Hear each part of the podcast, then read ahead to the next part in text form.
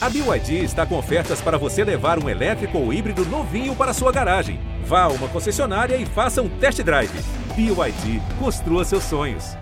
Oi, gente, eu sou Fernanda Lima. E eu sou Rodrigo Hilbert e esse é o podcast do nosso Bem, Bem Juntinho. Bem Juntinhos! A gente vai tá falar ligado. hoje de casa, de né? Casa, amor? né, amor? Assunto que a gente quase não gosta de falar. Gostoso? Hum. Bom, né? É, é interessante o Blood Mary. não gosta de Blood Mary. Eu gosto, mas eu imagino também um macarrão aqui dentro, não sei. Sabe, mas gazpacho, é assim, é, parece também, imagino um macarrão, assim, mas é gostoso. Antes eu, eu odiava, agora eu já consigo gostar. A gente vai mudando o paladar Sabe também, a geladeira, né? vai pegar aquela comida do dia anterior, aí se dá um passão. Uhum. É esse gosto. Exato. É, é. sem a vodka. sem a vodka, sem a vodka, sem A comida quando ele fala é pizza, porque é o Pizza. que ele come, entendeu? Ah, é? Gelada, Só no isso, outro só dia. assim. Não, Gente, só. a mas minha eu vida é adoro toda semana. Ai, vamos pedir alguma coisa? Pizza. pizza, Adoro pizza. Ah, então peraí, deixa eu voltar do começo da história. Como é que vocês decidiram morar juntos? Contar? Muito uma decisão, assim. Eu tava num processo de ficar entre Campinas e São Paulo, Campinas e São Paulo. E eu acho que o ponto, assim, que definiu que a gente ia morar junto é o nosso cachorrinho. É, sabe? Então o cachorro fez essa aproximação de vocês pra morarem juntos, ou acelerou o processo, vamos dizer Eu assim. acho. Processo. eu acho, Eu já morava sozinho Tu morava aqui em São Paulo. aqui em São Paulo. Morava sozinho num apezinho bem pequeno. E a Esté ficava lá direto, mas ela morava em Campinas, né, amor? Ela ia, ficava um, dois, três dias, quatro, cinco, aí foi ficando, reclamar. Né, mais uma Ele semana, reclamava, duas, gente. três, ah, amor, é. A mala, a mala já não trazia mais, a, A mala já já tava lá. Lá. Agora vem cá, como é, que é como é que era a diferença da casa de um solteiro, um homem solteiro, e pra hoje? Eu adaptei. Aí, aí eu pensei, nossa, eu preciso de uma casa maior. E quem comandou a escolha do lugar que vocês iam morar? Você? Eu acho que tem mais a ver com o fato de eu ser arquiteta do Aham. que ser mandona nesse sentido. Mas tem os dois um pouco. Porque o Túlio, ele fica meio assim... Ai, o que a gente vai fazer? Ai, mas como a gente vai resolver isso? Falo, não, deixa que eu resolvo. Não, mas espera, é que tem que, tem que Deixa contextualizar. ele, des- deixa ele se defender. Quando a gente decidiu mudar, ok, vamos procurar um lugar e tal. Aí a gente achou um apartamento, que é onde a gente ainda tá hoje, a gente vai mudar no mês que vem. Detonadíssimo. Eu entrei no apartamento assim, eu assim, Arquiteta mesmo. não, assim, chão quebrado. Ruínas, ruínas, ruínas, ruínas. Amo assim, esse não, tipo de Não é possível um lugar desse.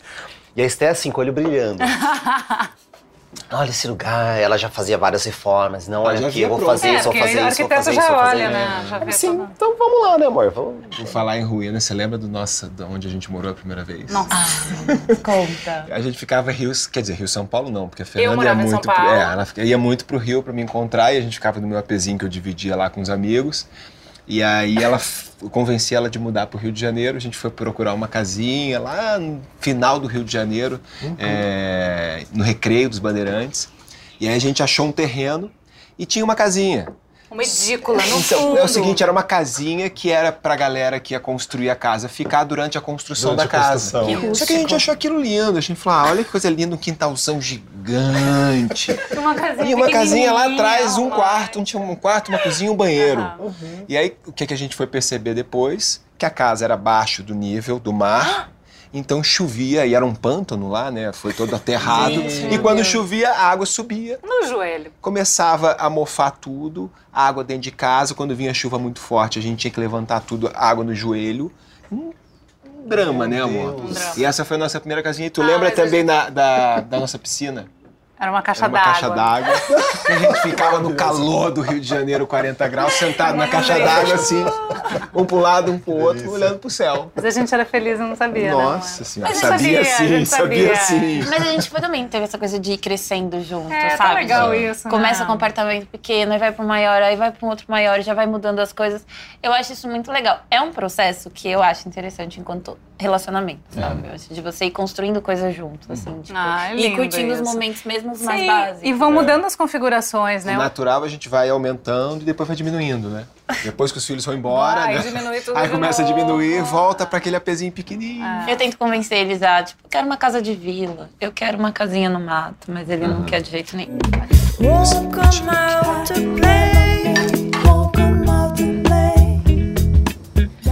Casa para ir morar sozinho ou morar junto com outra pessoa é romântico quando a gente conta para os amigos, né? Mas o ato em si é cheio de tarefas e esforços. A gente só entende o trabalho que dá quando tá vivendo a experiência de mudar de casa. Por acaso vocês estão mudando de casa, né? Exatamente. Quais são os maiores desafios? Hum, coordenar a distância com o trabalho, porque eu tô trabalhando e ao mesmo tempo reformando. Mas eu acho que é organizar a mudança. Porque a gente quer fazer mudança em etapas, porque a gente tem muitos livros. Tô ela preparando. gerencia a mudança à distância, né? Na verdade, a reforma que a gente está fazendo no apartamento, e eu vou lá em loco, conversar com o empreiteiro, ficar comprando peça, olhar detalhe, olha, tá isso, tá aquilo, Ah, conversa. chegando junto então na mudança. Sim. A gente faz muita coisa juntos. A gente até trabalha bem em equipe, eu acho. É que a gente é muito diferente, então dá certo. São duas pessoas com personalidades diferentes que vão Dividir, juntar suas, né? suas culturas pessoais, né? E aí começa a guerra. Não, tô brincando. Para, que Só guerra. amor. Só amor. Eu acho que Eu primeiro, o primeiro ano é um drama. Não, é porque tem dia que é credo e tem dia que é que delícia, né, gente? Sim. Vamos entender. A gente que demorou um ano pra se adaptar, eu acho. um ano. Por aí, né, amor? Eu achei pouco até, porque tem gente que, né? É, É que um- nunca, nunca se adapta. então. Passa a vida A inteira. gente, a gente começou a morar junto no mesmo momento que a gente adotou um cachorro. Então acho que teve o tempo de adaptação do cachorro E do casal. e do casal. Relacionamento, de uma forma geral, a gente tem uma visão que é um pouco até de filme, me- meio romântica, de que você vai se encontrar, vai ser perfeito, vocês vão morar juntos, a casa vai ser linda, vai ser perfeita e tá tudo resolvido. E não é verdade, né? É todo um processo Não. de construção. Então, Exato. quando eu falo que a gente ficou um ano pra se adaptar, eu não acho ruim, eu acho que é bom, porque você tem que dizer que é um Sim, processo sim, de adaptação. sim, Você tá sim. indo morar com uma outra pessoa que tem uma outra vida, que tem uma outra dinâmica, que tem outro jeito de Costumes. pensar a vida. Sim, E tá sim. tudo bem, sabe? É, mesmo porque, né, conviver com outra pessoa, eu acho que é aprender muito sobre a gente, né? Sem sobre dúvida. cada um, assim, sobre o nosso Sem temperamento, né? dúvida. Eu chamo a casa, assim, de uma mini empresinha, né? Total. Porque ela, ela não funciona sozinha, né? A gente tem Não que estar mesmo. sempre. Cuidando, administrando, né? Prestando atenção no que falta, no que E não tem os processos individuais também, né? Porque eu acho que desde né, nós estamos juntos há quase seis anos. E eu não sou a mesma pessoa de seis anos atrás. Não, não. Mudei muito, eu mudei Amanhã já é visões. outra. Exato. Mudei visões, mudei hábitos, mudei perspectivas. Por exemplo, dá um exemplo, assim, de, de, de hábitos que tu teve Eu que acho mudar uma, por uma coisa ela. da essa coisa pra casa, assim. Eu, eu tinha já uma coisa an- antiga da- de gostar de ficar em casa, mas eu, por um bom momento da vida, eu fui bastante roeiro, assim. Boêmio total. É, Tu tudo sabe as brigas pra viagens. Por quê? Porque eu falo, vamos pro mato, vamos refletir, vamos descansar, Túlio. E as pessoas, e, E a cidade. vida, e a cidade, tu é e o cidade. bar, e a sociedade. Mas em casa, assim, manias de adaptação, por exemplo, Boas, assim, que, que, manias. que manias tu não gosta no Túlio e vice-versa? O Túlio planilha a nossa vida. Isso é bom. E é bom para as pessoas, mas pra mim, às vezes eu me sinto, tipo, Acuada. coordenada, faz- Ah, administrada. Mas o que aí ele eu- planilha é tudo. Tudo! É, Nós é, fomos em 40% de teatro esse ano. Hum, vamos investir mais em cultura. Mentira. É, é mas tipo- isso é ele- mas ele marca, mas ele marca reuniões ele pra te apresentar? ele faz gráfico, Eu vou amado. falando, É, gráfico. Ah, eu preciso ver esse gráfico, me manda, Ele- Túlio. Ele Túlio? é, ó. Você é virginiano? Gente, mas isso é muito bom. Ele é muito. É bom que ele é muito organizado, mas ao mesmo tempo é ruim, porque tem hora que eu me sinto, tipo, meu Deus, Presa. eu tô, tô numa empresa, tô, tipo. Nem falei empresa, falei presa. tô, tipo, o que que tá acontecendo? E você, Túlio, qual é a mania dela que não te agrada muito? Mas tem um pouco bagunceira, né? Ai, eu também. né? Então ela, ela chega em casa, aí o sapato vai no escritório. Que é onde tô- ela tô chegou reconhecendo alguma coisa. Ah, mas, mas, amor, tem o lugar dos sapatos, né? Porque tem a coisa do, né? Cada coisa tem seu lugar. Fala Então, exatamente isso. O Cada seu copo, lugar. ela toma e deixa o copo na sala. Porque ela tava eu, lá eu fazendo uma time reunião. Esther. Eu Não, sou não, bem lá em casa todo mundo é time pra Esther. quem é organizado. É. Bom, por isso que a gente se entende. né? É, é. Gente, É mas que pra quem não é, pra quem é organizado, a pessoa que é bagunceira é, é de enlouquecer, né? Gente, mas ele é paranoico. Eu Então, tomo mas- suco na xícara. Ele acha um absurdo. Porque Entendo. existe um copo. Copo para o suco. E aí você está tomando nessa caneca. É. Aí ele vê a caneca lá suja de suco, ele olha assim. Acha um absurdo. Pra mim, E provavelmente é uma coisa que tu faz desde a infância, né? Total. Eu acho também. É Pra é muito de rico, amor, né? de- Mas é de que muitas olhar- vezes pode ser. É, é, mas acho que pra mim é, é muito esse processo, assim, de aprender a vê-la tomando o suco, Suco na, na xícara, xícara. e falar, tá tudo bem. E às vezes eu pego o, o suco pra ela na xícara. E, ah, amor. É porque tu vê, diz muito sobre a tua, Sim. o teu incômodo, né? Porque, coitada, o que, que tem ela tomar, o, né? Não muda nada. Tem né? Tenho, problema nenhum. eu tenho copo pro suco, um copo pra Ai, que água, amor, ele é copo pro todo café organizado. da manhã, Aham. Mentira. copo pro café da tarde. Eu Pronto. Mas tá na planilha também? o- tenho. Na cabeça. Amor, não A cabeça é assim, ó. Não Pode zoa, zoar, a gente não. usou ele o dia inteiro. Um Tá? pouquinho. Fala, Não. fala. Fala você a minha mania. Que eu não Você gosto. não gosta tanto assim. Ah. Depois eu falo uma sua que eu tô pensando nisso há horas. Há horas. Não, pode falar Ele anotou na falar planilha dele. Pode. Eu vou falar a sua. Não, a sua, na a da Fernanda, na Com verdade, medo. que como eu durmo cedo. Nove horas. Não. Meia, nove e meia. Nove e meia, dez. Nossa, Nove e meia. Nove e meia, dez. Nove e meia já tá piscando um olho. Eu fecha durmo um com a. Maria, que é a nossa filha menorzinha. Mentira. Não, eu durmo na hora dela, eu não. dormi antes dela.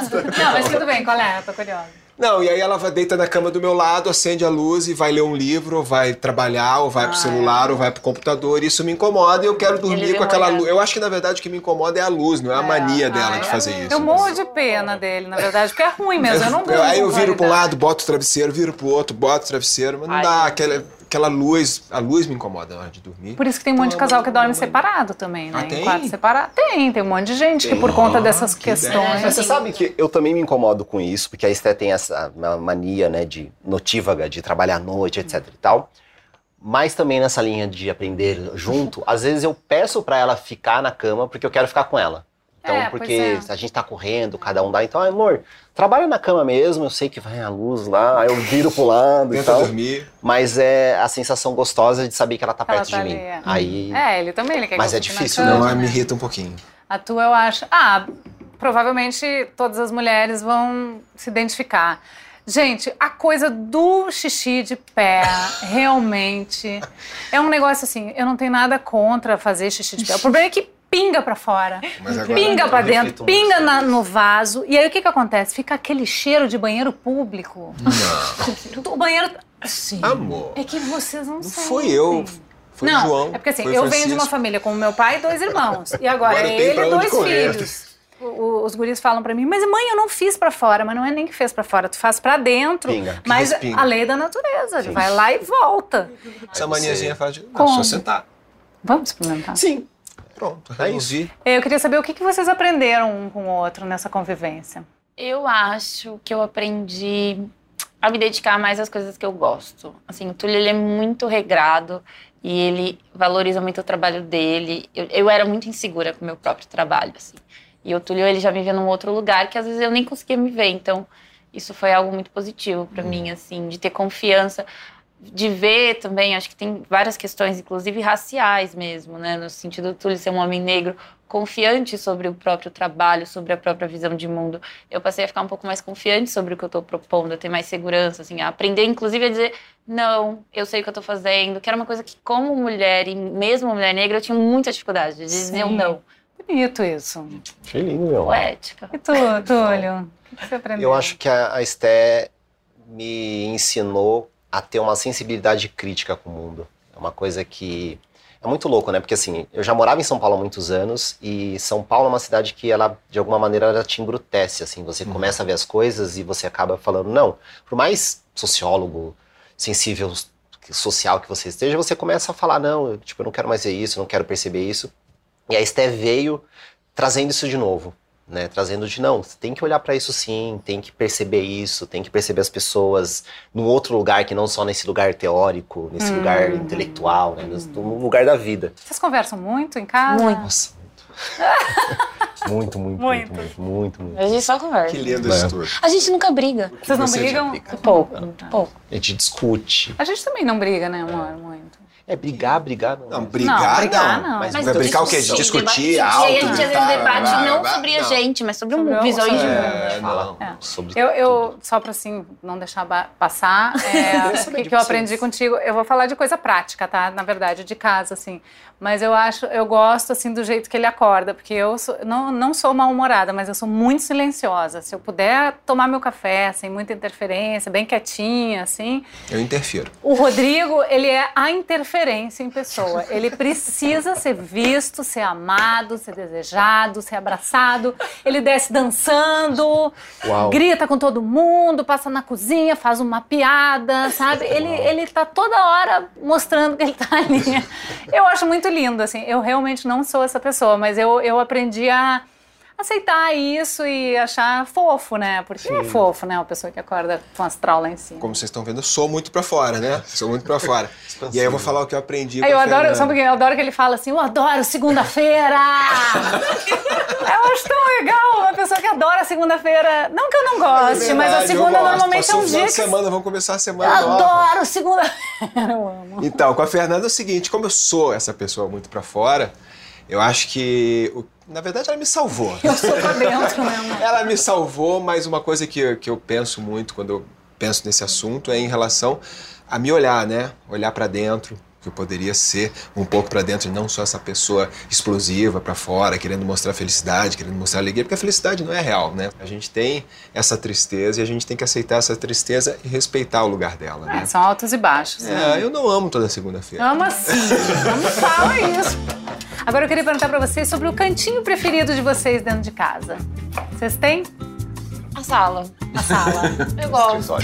escritório. Escritório, sala, E os escritório. livros, os livros, os livros. Sim. Eu adoro trabalhar assistindo TV. É Ah, uma coisa é? que incomoda o Túlio. Então, Trabalhar gente- assistindo TV. Aham. Eu tô trabalhando, concentrar. eu gosto do barulho. Então é uma coisa que incomoda ele, então a gente tem esses dois cantinhos que eles são extremos e que são os preferidos. Mas pra ela funciona pra mim, não. Eu preciso de silêncio. Você sabe que o que eu mais gosto, eu acho que é o meu cantinho de yoga, porque é quando assim eu quero ficar em silêncio, quando eu quero né, me concentrar em meditação, em respiração, eu vou pra lá, me fecho, fico to... vou quietinha pra ninguém me ver. Sempre entra alguém. Mamãe! Mamãe! Mamãe! E tu, amor, oficina, né? Ah, não, teve tantos cantinhos. Eu vou inspirar vocês um pouco. Eu amo o banheiro.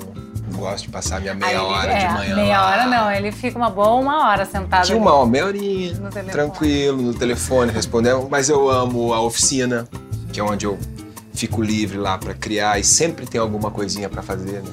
E a cozinha, né? Cozinha eu me sinto ali. Eu gosto da cozinha. Ali eu É, me sinto bem, da varanda também. Autônomo, bem né? livre, autônomo. E assim. Mas tem coisinhas que se a Fernanda é, não, não meter a mão ali, eu acho que eu fico meio perdido. Não, tipo, organização do cardápio, né? as listinhas, é, os horários das crianças. Preciso de uma planilha pra me ajudar, Túlio. Me ajuda com isso, por favor. Túlio vai planilhar a sua vida, você vai ver só. Onde é que você se sente autônomo, Túlio? Ou onde é que você se sente totalmente dependente da Stephanie? Pra... Em casa, É. autônomo, eu me sinto no escritório, eu me sinto na cozinha. Mais dependente, é porque não é tão dependente, porque acho que boa parte das coisas da casa quem faz sou eu, né? Serviço doméstico, reprodutivo, essas coisas e tal. Jogou na cara agora, hein, né, amor?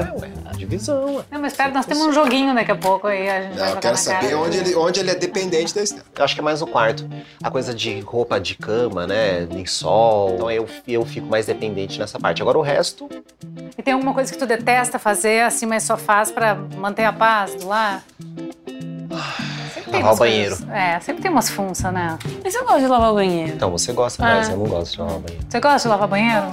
Gostar a gente não gosta, a gente gosta de ver limpo, né? É. Então tem que Eu passar gosto, pelo processo. Eu gosto desse processo. Eu, eu- eu- ele fala que eu sou bagunceira, mas eu sou uma bagunceira com um certo toque. Então eu bagunço tudo. Isso é verdade. metodologia. Eu tenho, então eu bagunço tudo Depois. e aí eu vou organizando. E aí tem que ser do meu jeito. E é uma coisa tão paranoica que eu fico às vezes virando a noite organizando. Tô me Tipo, identificando. isso. é, então, eu sou essa pessoa. Eu faço essa bagunça também, né, amor? Eu deixo acumular, mas aí depois eu vou lá e resolvo. É.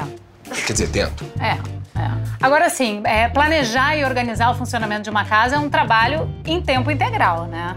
Ida ao supermercado, lista de compras, manutenção da casa, da bagunça, cuidado para não desperdiçar, tarefas das crianças, contador, advogado, as contas para pagar. Um trabalho que não tem fim, gente. E esse trabalho do lar tem dois níveis, o da execução e o da reflexão. É. Uma coisa é ir ao mercado e à feira, outra é fazer a lista, pensar nas coisas que estão faltando, que estão acabando, montar um cardápio, pensar no lençol que rasgou, comprar água sanitária e sabão em pó. Esse é o tipo de trabalho mental que normalmente fica com a mulher e que leva o nome de Carga, carga mental. Adoro. Quer dizer, adoro não, conheço bem. adoro. Eu vou fazer um joguinho básico com vocês agora, é, para ver o que cada um faz dentro de casa, tá? Então, pra gente ter uma noção da distribuição da carga mental neste lar, tá? E depois vocês vão fazer com a gente também, Ah, né? tá, tem Quero. essa. É. Então vamos lá. Quem faz a atividade aponta. É, se aponta Tá. ou aponta pro outro, né? Tá bom. Então vamos lá. Quem sabe se a água sanitária está acabando? Quem passeia com o cachorro? Quem lembra de comprar a comida do cachorro? Olha.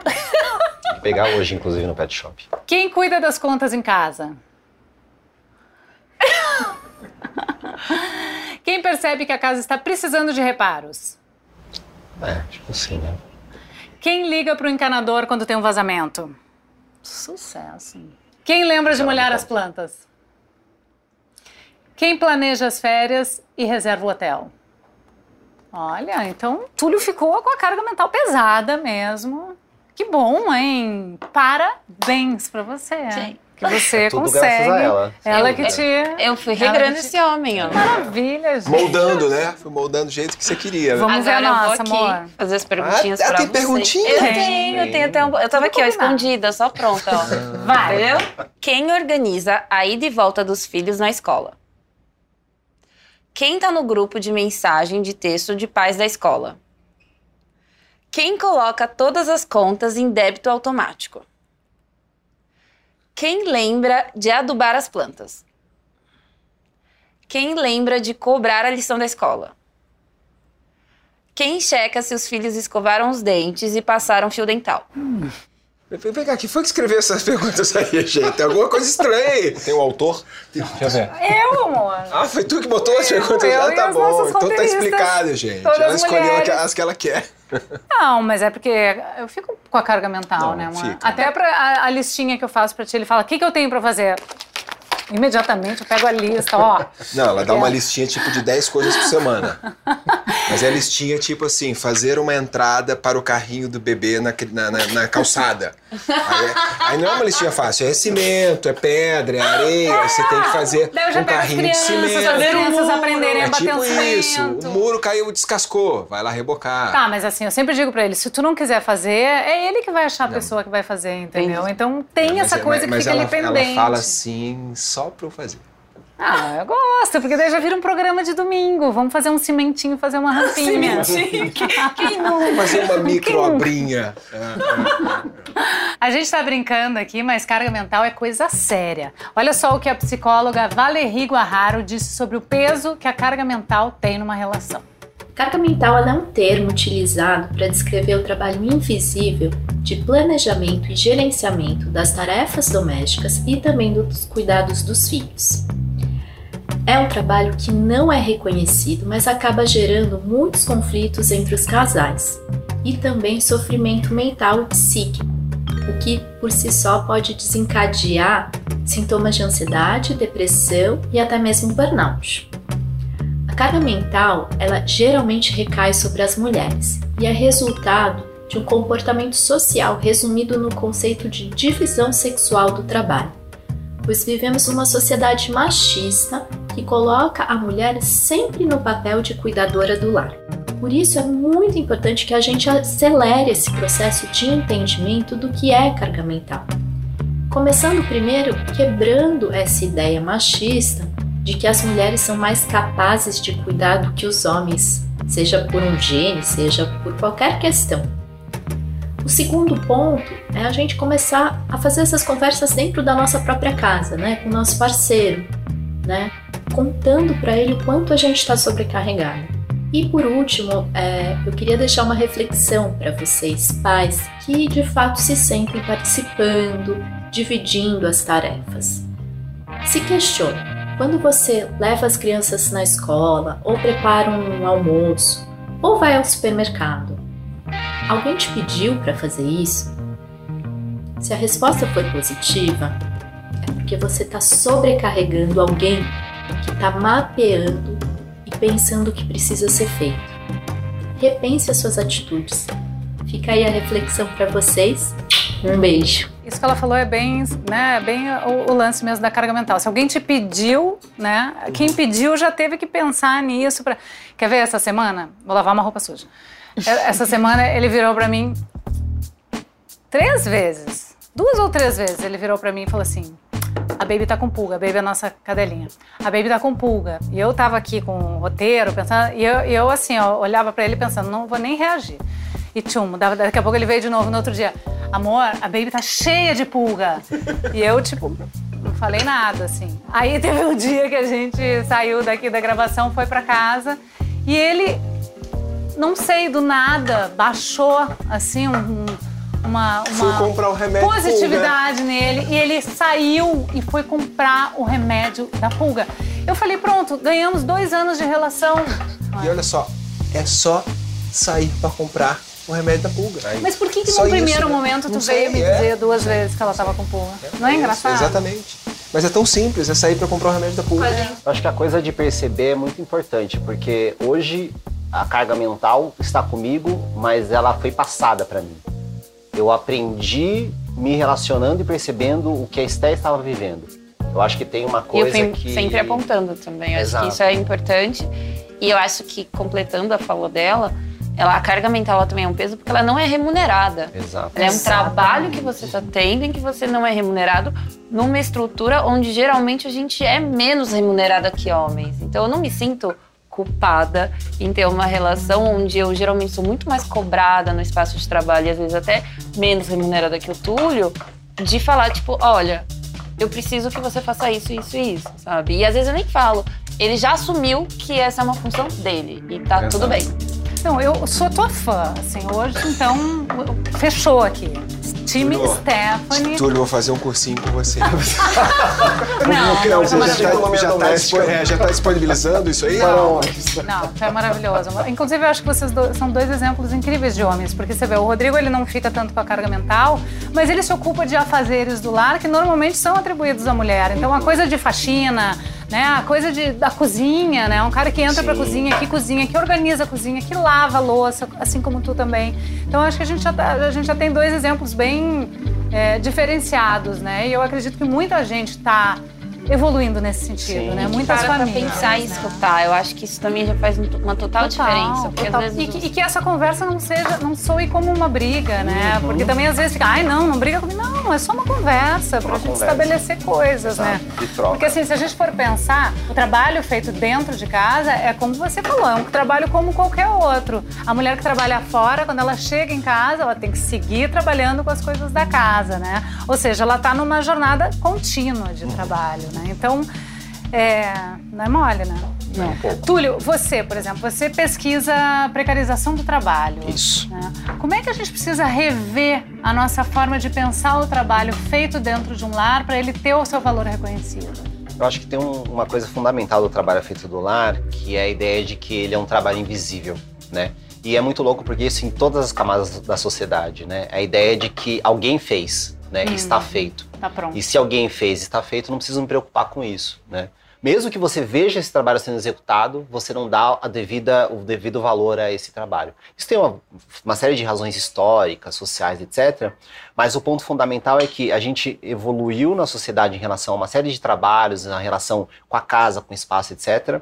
Mas a gente não evoluiu na nossa maneira de pensar, entender e valorizar o que é o trabalho doméstico a importância que esse trabalho tem no sentido de reproduzir a nossa vida, né? Porque as pessoas trabalham fora de casa, ou mesmo em casa, sei lá, com trabalhos, planilhas, dados, etc e tal, mas tudo isso tem um custo. O custo de quem está arrumando o banheiro, quem está lavando a roupa, quem está fazendo comida, quem está organizando aquele espaço, né, de você levantar, sentar no computador e trabalhar. Aconteceu muita coisa antes. Se a gente começar a olhar para o trabalho reprodutivo dessa maneira, né, esse trabalho do cuidado, aí talvez a gente comece a dar mais valor e, enfim, remunerar as pessoas como elas deveriam ser remuneradas, é. inclusive. E Túlio, em relação ao profissional que trabalha cuidando da casa da gente, é, como trabalhadora doméstica, tem algum problema com esse termo? Olha, eu, eu acho interessante isso, a gente vê vários debates e, e, e, trabalhos feitos sobre isso, que é interessante a gente pensar no trabalhador doméstico e não no empregado ou empregada doméstica. Uhum. Né? A ideia da empregada é a ideia que carrega um sentido de alguém que está sempre lá disponível, que tem muito da herança escravocrata. Tá. Né? Essa ideia de que tem alguém lá sempre disponível e que produz uma série de, enfim, corrosões, opressões, etc e tal. A partir disso, a gente considerando o trabalhador doméstico, a gente começa a pensar, bom, isso é um trabalho. Esse trabalho deve ser regulado em termos de hora, Claro. de demandas, Claro. o que é combinado, Claro. valores, né? Toda uma série de direitos e benefícios, tudo que garanta que aquele, aquela pessoa, né, aquele trabalhador, aquela trabalhadora, muitas vezes, geralmente é trabalhadora, né, são mulheres executando esse trabalho, tem um mínimo de condições de vida, como qualquer outro trabalhador. Sim, boa.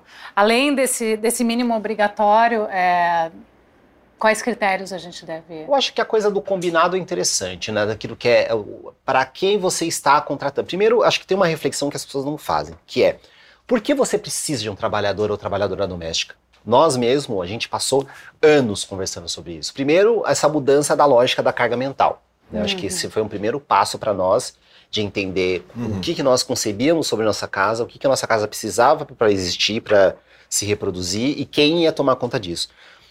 Feito esse trabalho, aí a gente começou a entender, ok, por que e quando nós precisamos de alguém, de um trabalhador externo, para entrar aqui e ajudar a gente em determinados assuntos, né? Limpeza mais pesada ou determinados tipos de coisa. Aí, decidindo por que, que a gente precisa de um trabalhador, um trabalhadora doméstica, vem o combinado. Para quê? Né? Coisas que muitas vezes você tem que saber fazer e de preferência fazer, para você inclusive ter uma relação com aquele trabalho, Sim. inclusive de valorização. A gente tem tanto esse histórico de ter alguém para fazer pra gente que a gente tem algumas demandas que são absurdas. E quando você sai do Brasil, você vê a casa de um europeu, a casa de um é, é, americano, a casa de um canadense, ela não é tão limpa como a casa do brasileiro. E não é porque eles são Não. sujos.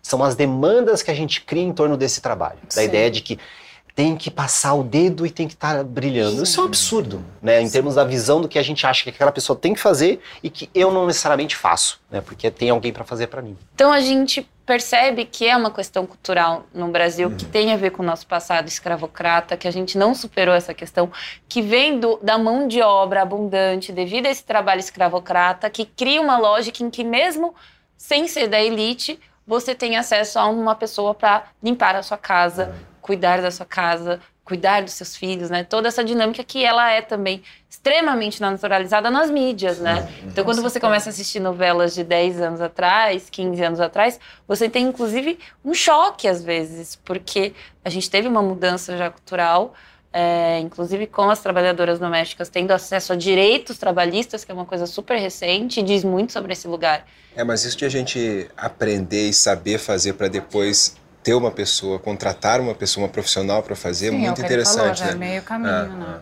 Ai, obrigada pelas palavras, viu? Eu acho que a gente realmente evoluiu bastante nesse aspecto, mas é um assunto que não pode deixar de ser falado, né? Porque a gente sabe que ainda tem muito abuso nessa relação.